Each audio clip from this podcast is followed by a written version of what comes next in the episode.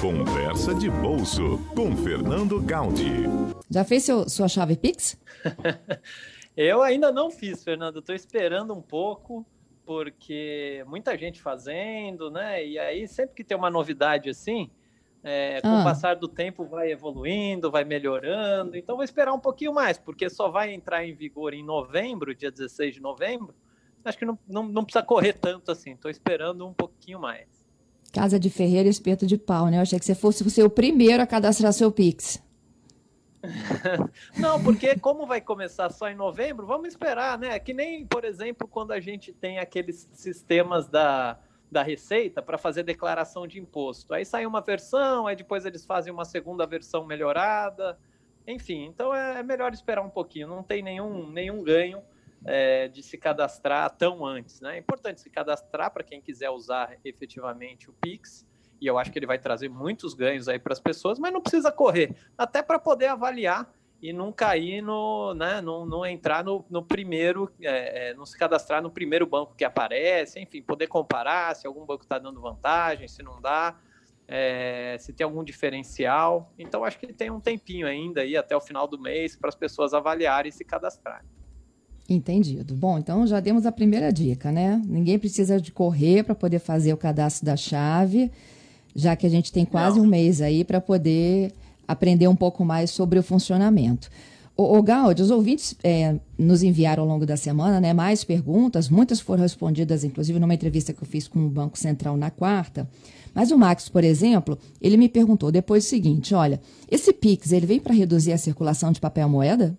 É uma boa pergunta, Fernanda. Eu acho que isso é uma consequência do Pix, mas não é o objetivo, mas vai acabar sendo uma consequência. Por que, que eu digo que, é o, que não é o objetivo? Porque o objetivo do Pix é, foi, primeiro, tornar o, o, os meios de transferência mais baratos, principalmente para as pessoas físicas. Né? Então, vai ser uma transação gratuita para as pessoas físicas, e, segundo, uma transação instantânea né? Ou seja, você vai conseguir é, é, transferir recursos em pouquíssimo tempo, em até 10 segundos, praticamente 99% das transações vão ser concluídas em até 10 segundos. Então, ele, ele vai entrar como mais um meio de pagamento, como um substituto né, da, da moeda que a gente está acostumado.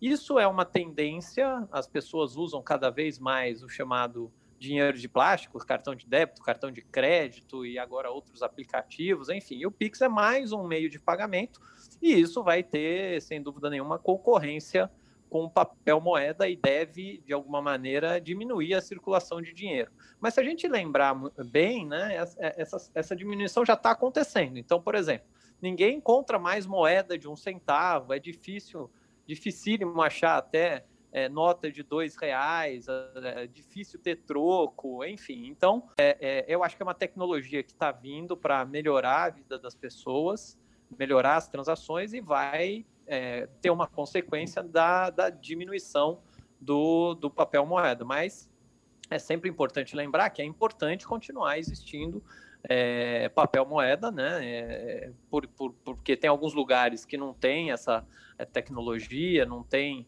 é, é, transmissão de dados de maneira ainda eficiente, e também porque o, o, o, papel moeda, de uma, de uma maneira ou de outra, ele, ele, ele tem um, um, um, um quê aí de, de liberdade, né? Ou seja, toda transação que você estiver fazendo no Pix, ela vai ser registrada, rastreada, enquanto o papel moeda você você faz uma transação aí que não tem essa rastreabilidade toda.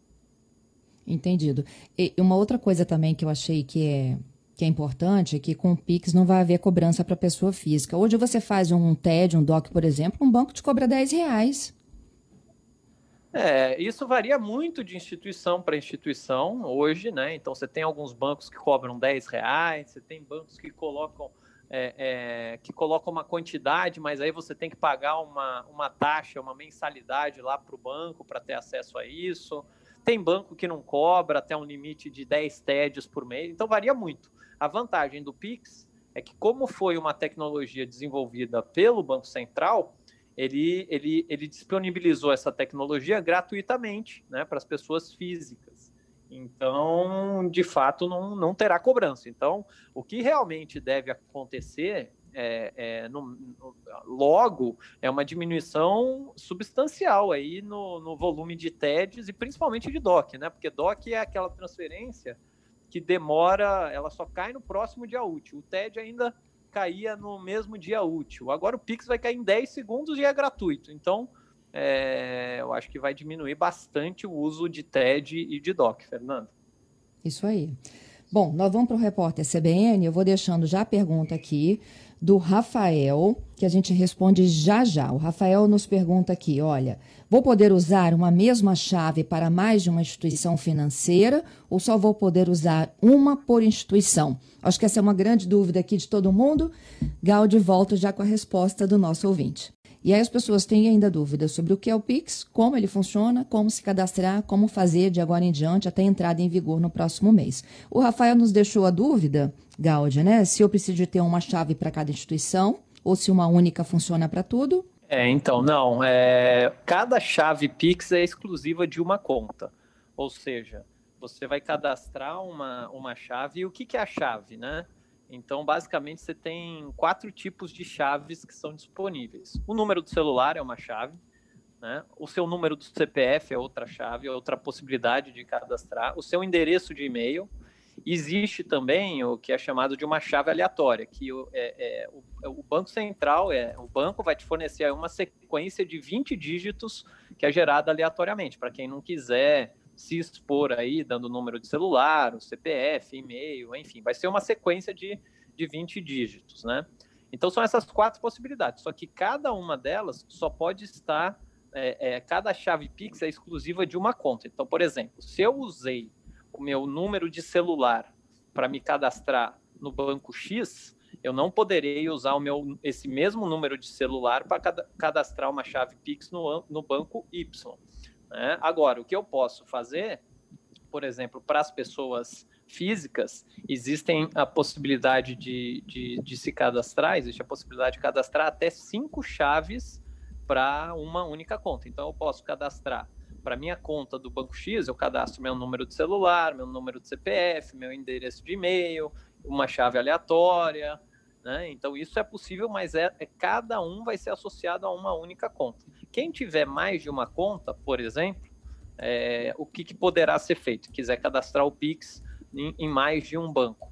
É, coloca, por exemplo, o número do celular para o banco A, coloca o número do CPF para o banco B, coloca o endereço de e-mail para o banco C, e aí, se tiver mais contas, aí vai ter que usar a tal da chave aleatória, que é essa sequência de, de 20 dígitos que, que vai ser gerada aleatoriamente. Então, é, é, cada chave de Pix é exclusiva para uma conta, Fernanda.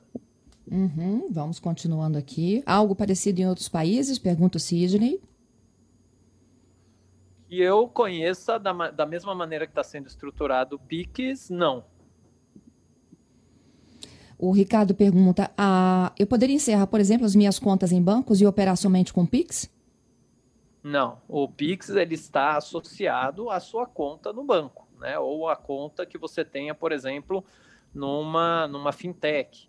Você tem que ter é, é, é, é a uma instituição. Conta, é, numa instituição e pode ser é, é, que não é só banco que vai que hoje funciona como como instituição que, que tem depósito, né? Então você tem outras instituições que você pode ter aquelas a carteira com, com recursos e assim por diante, mas é, tem que ser uma instituição credenciada pelo Banco Central, né, autorizada a funcionar, mas o Pix ele vai usar os recursos que estão na sua conta. É como se ele fosse um atalho.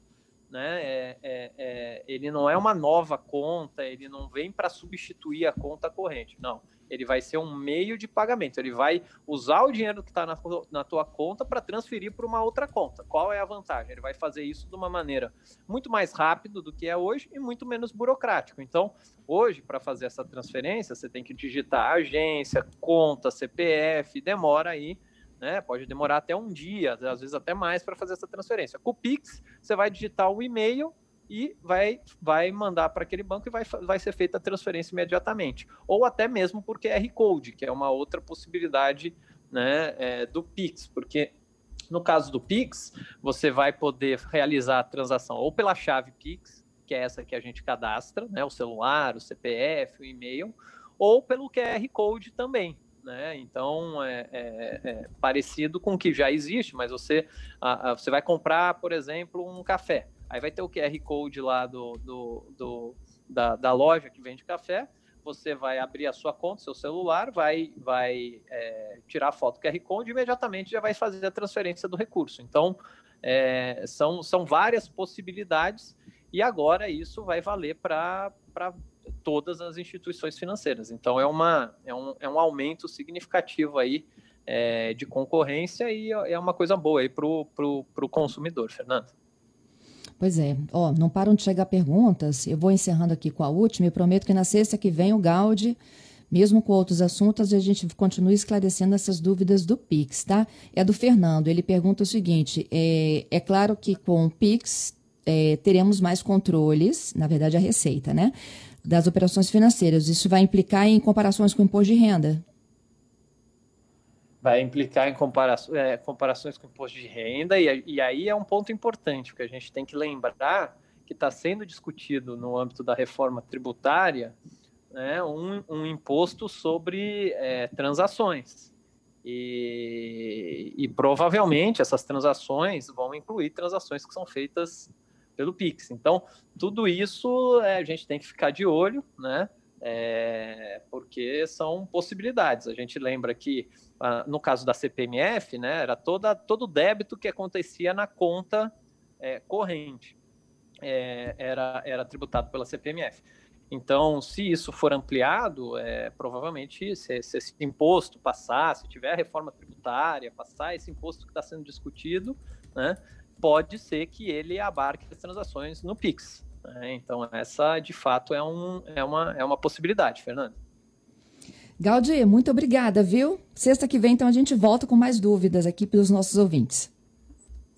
Voltamos sim, é um tema muito interessante, a gente está aprendendo, né? E com certeza, quando isso entrar em funcionamento, vão surgir também mais dúvidas. E a gente está aqui para tentar ajudar os nossos ouvintes conversa de bolsa a esclarecê-las. Um abraço a você e bom final de semana e feriado a todo mundo.